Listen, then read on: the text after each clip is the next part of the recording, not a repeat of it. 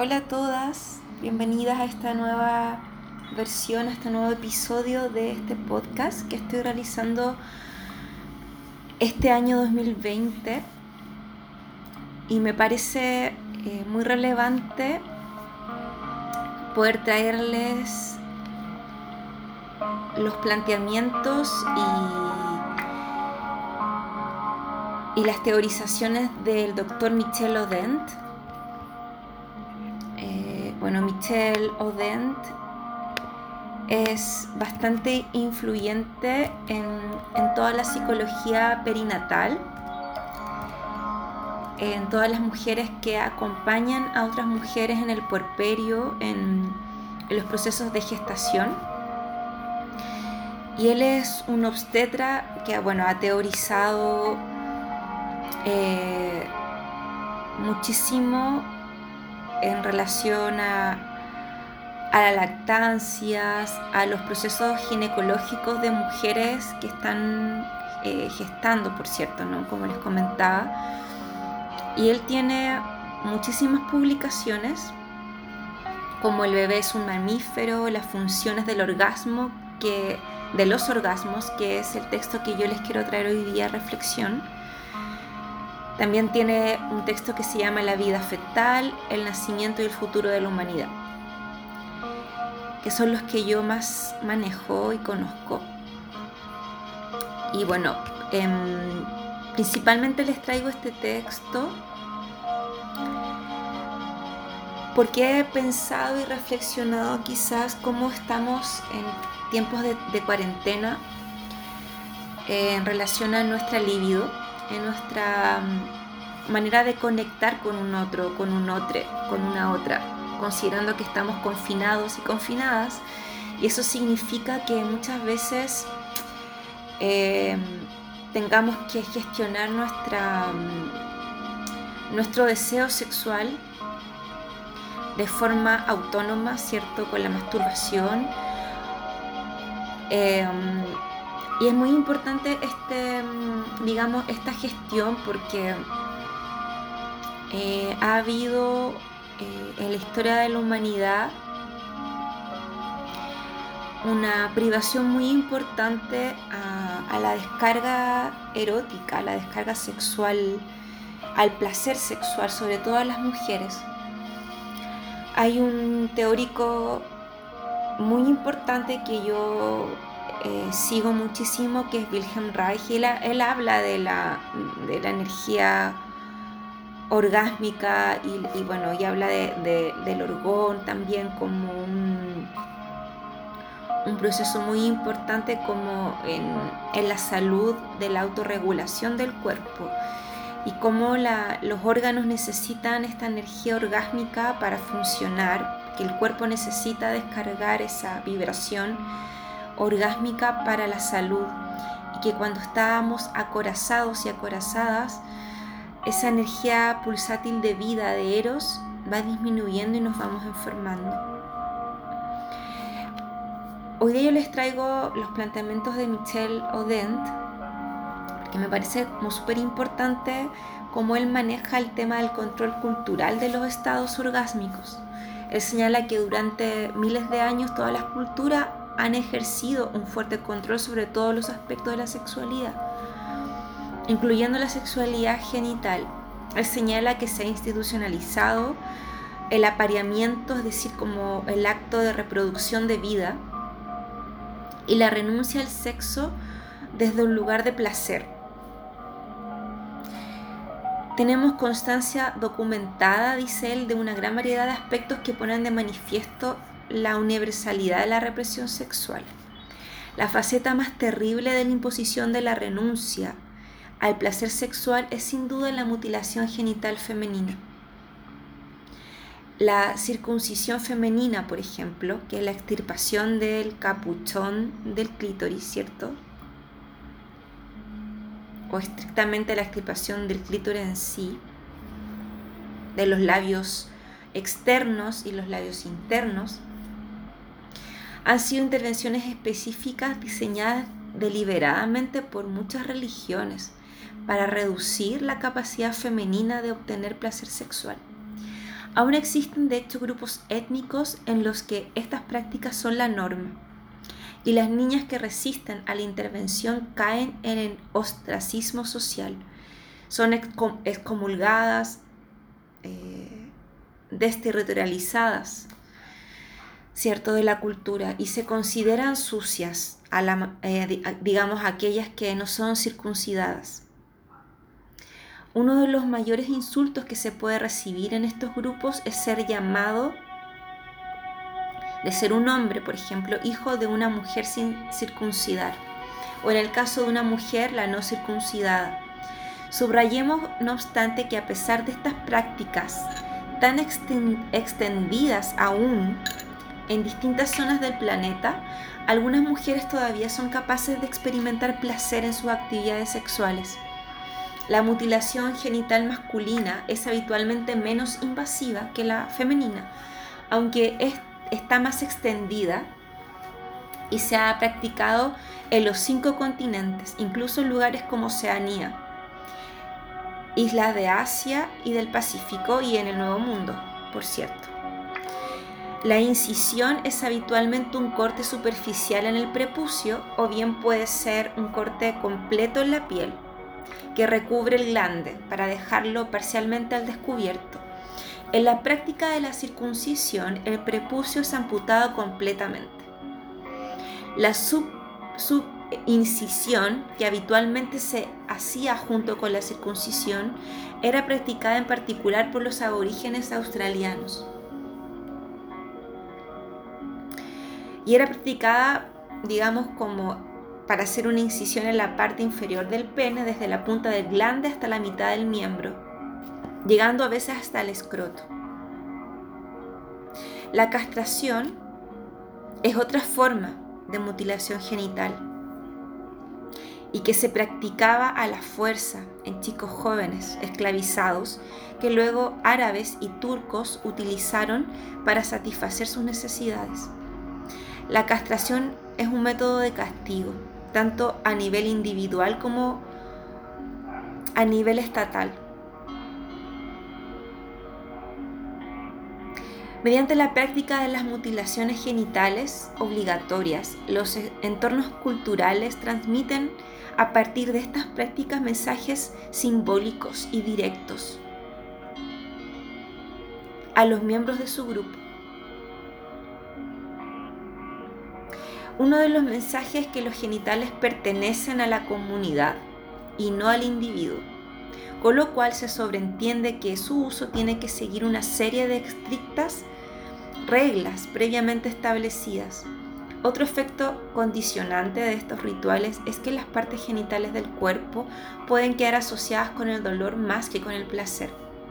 Y esto es muy importante porque si hay un control en relación al placer, es mucho más fácil mantener un cuerpo y una psiquis sometida. Por eso hoy día es tan importante para nosotras, para nosotros, poder indagar cómo está nuestra libido.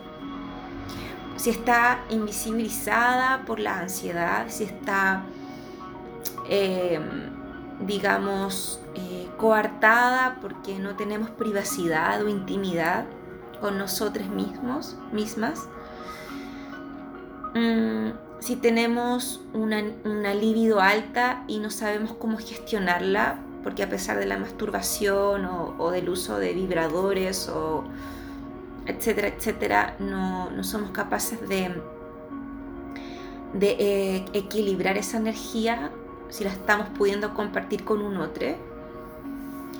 Es muy importante porque muchos de, los malestares eh, psicológicos tienen que ver con cómo gestionamos nuestra energía sexual.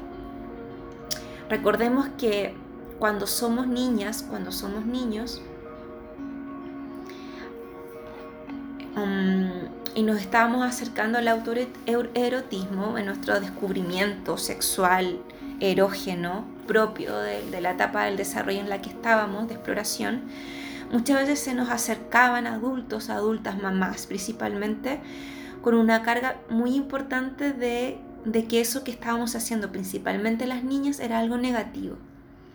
Por lo tanto, quedamos atrapadas en esta concepción de la masturbación como algo que no hacen las mujeres.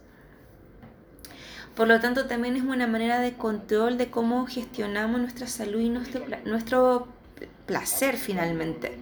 Por lo tanto, es muy importante hoy día poder replantearnos cómo estamos conectando con, nuestro placer eh, y cómo también en épocas tempranas eh, se hablaba de un periodo, entre comillas, que se llamaba latencia, donde, bueno, eh, entrábamos a la edad ya de, ingreso a, los establecimientos educacionales, ¿cierto? La escuela, el colegio, y se suponía que toda esa energía autoerótica iba destinada y dirigida a sublimarla a través del estudio.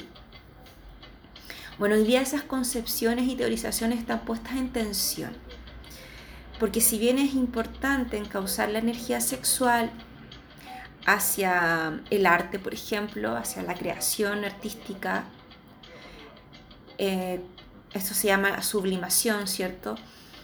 También es muy importante poder comprender que también es muy saludable para el cuerpo y para la psiquis poder gestionar la masturbación y poder gestionar también eh, cómo es importante eh, esa conexión con nuestra energía sexual. Si simplemente la vemos como una descarga o si nos estamos conectando con algo mucho más profundo.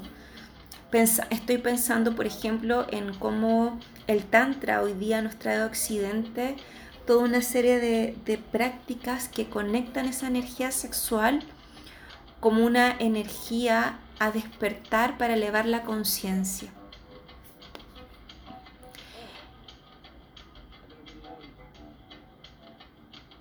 Los estudios, según Michel Odent, llevados a cabo en la actualidad, llegan habitualmente a la conclusión de que la autoestimulación genital es una fase normal en el desarrollo de todo comportamiento sexual humano.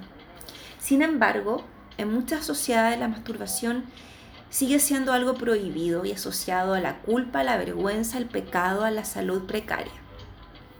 Después del siglo XVIII, estas creencias tradicionales tan arraigadas y transmitidas por las instituciones religiosas fueron apoyadas con las teorías científicas.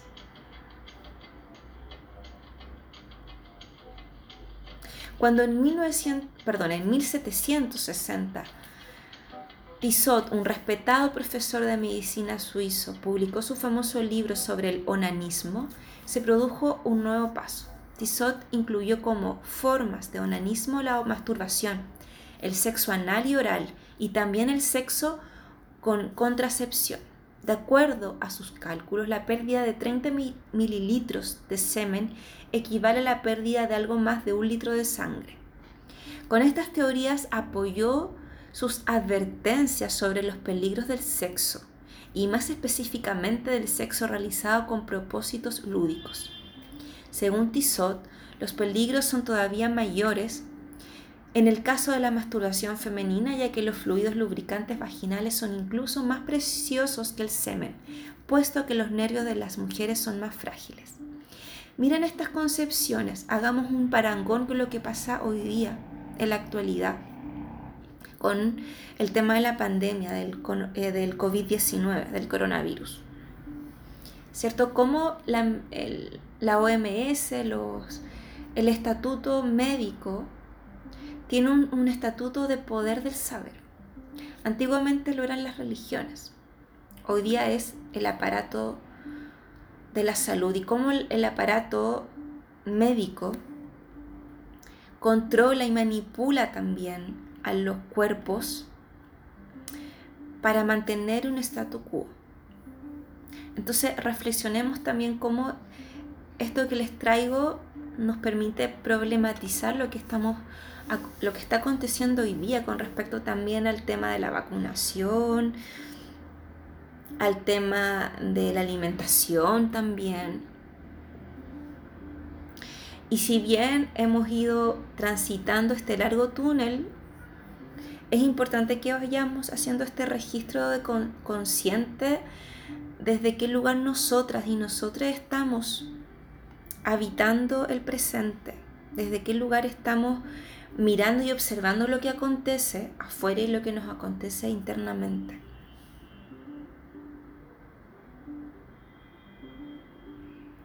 Después de miles de años de poderoso control ejercido por los entornos culturales sobre las funciones genitales, no nos sorprende que las vías más simples y naturales hacia la trascendencia se hayan ignorado o reprimido. Las emociones místicas se han asociado por el contrario a la renuncia sexual, al celibato y a la virginidad. Los caminos hacia la trascendencia más comúnmente mencionados son el ayuno, la enfermedad, el dolor, la castidad, la soledad, la expresión artística, las técnicas de meditación, los trances chamánicos y las plantas alucinógenas. Los místicos más conocidos e influyentes nunca tuvieron en cuenta los estados de trascendencia extática de los orgasmos como posibles vías de transformación permanente de la conciencia. Parece que muchos aspectos de la naturaleza humana han sido ocultados durante miles de años no es pues de extrañar que durante este largo periodo de oscuridad el enamoramiento haya sido considerado como algo patológico. Nos lo confirma el vocabulario empleado en gran diversidad de idiomas. Fiebre de amor, madly in love, locamente enamorado en inglés, loco de amor, loca de amor en, castellano, o bien amoureux fou, perdón, en mi francés, loco enamorado o loca enamorada. Lo encontramos tanto en las lenguas occidentales como en las orientales. Cuando alguien se enamora, deja de aceptar con facilidad la subordinación a las reglas estrictas. El periodo de infatuación se caracteriza por una reducida capacidad de pensar de forma racional. Estos comportamientos irracionales son difíciles de predecir y son incompatibles con el control institucionalizado de la sexualidad genital. Así pues, que se puede relacionar las bases de, mismas de nuestras sociedades, ¿cierto? En relación a cómo tramitamos el enamoramiento, cómo tramitamos, ¿cierto? El placer, el erotismo y nuestros orgasmos.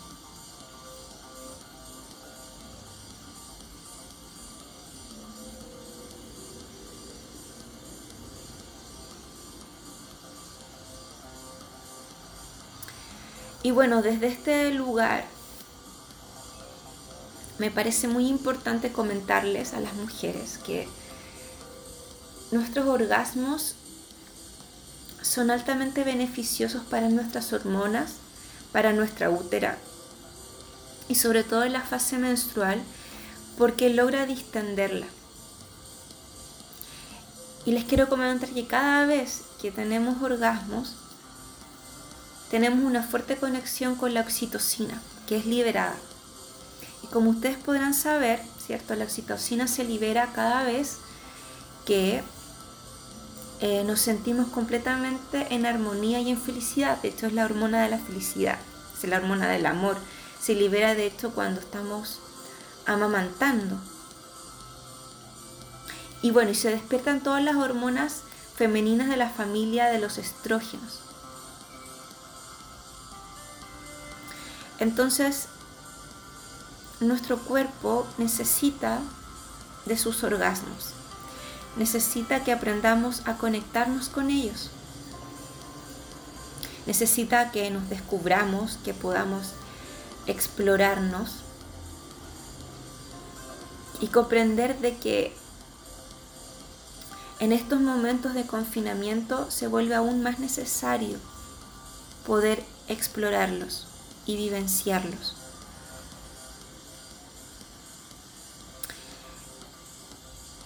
Y desde este lugar también quisiera eh, plantearles que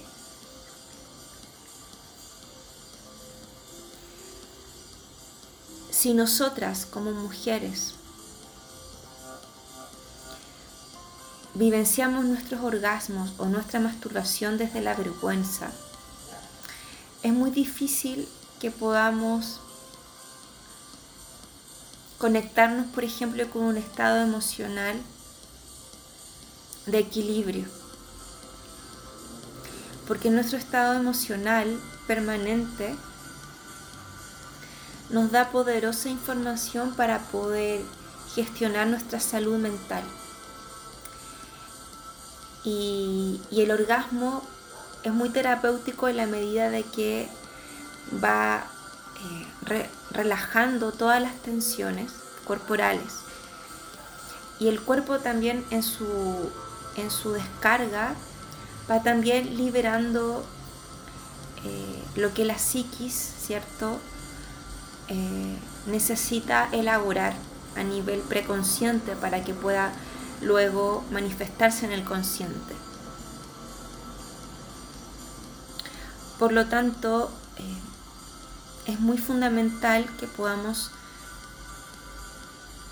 desprejuiciarnos, que podamos derribar las creencias limitantes que conectan la masturbación con la vergüenza.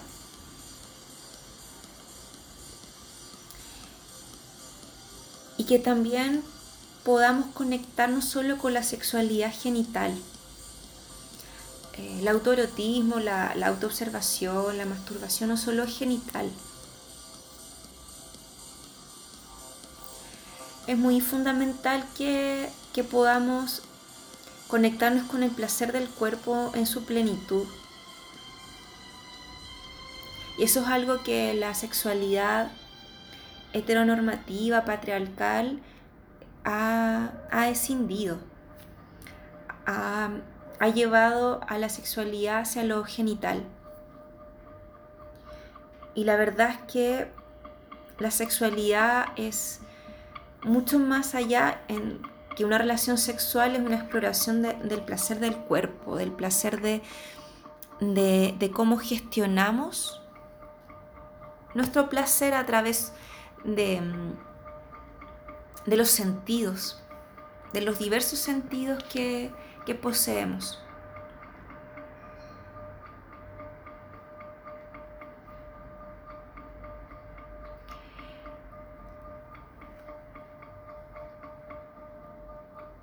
Entonces la invitación es a poder encontrarnos en un espacio eh, que nos invite a ese placer, a ese placer orgásmico que, si bien está muy conectado a la genitalidad, eh, a explorar cómo las mujeres podemos ser multiorgásmicas también, sino que poder abarcar esa experiencia orgásmica a nivel general en nuestra, en nuestra existencia. Hoy día más que nunca, en momentos donde hay mucha ansiedad, mucha desregulación del sueño, eh, mucha preocupación, mucho, obviamente mucho temor, y que podamos gestionar eh, nuestra experiencia orgásmica eh, en el cotidiano, en lo simple. Es una manera de autocuidarnos, es una manera de no, de, no es de evasión, sino que es de, de poder enraizar, enraizar al cuerpo a la experiencia placentera. Porque cuando estamos continuamente experienciando la preocupación, las tristezas, estados estresantes, nuestros, nuestros niveles de cortisol, ¿cierto? las hormonas del estrés, aumentan y permanecen y estamos en un estado de alerta constante que nos conecta con el dolor, pero que no registramos luego cómo volver a la homeostasis, al equilibrio. Por lo tanto, es fundamental que que nos dediquemos a la exploración de nuestro placer, independiente de lo complejo eh, de lo que estamos viviendo como sociedad. Es importante poder equilibrar también eh, esa experiencia de conciencia de lo complejo que, en lo que estamos como humanidad, pero trayendo también luz y trayendo el buen vivir. Y el buen vivir también se gestiona con poder salirnos de la culpa, de la oscuridad, a través de la experiencia orgásmica.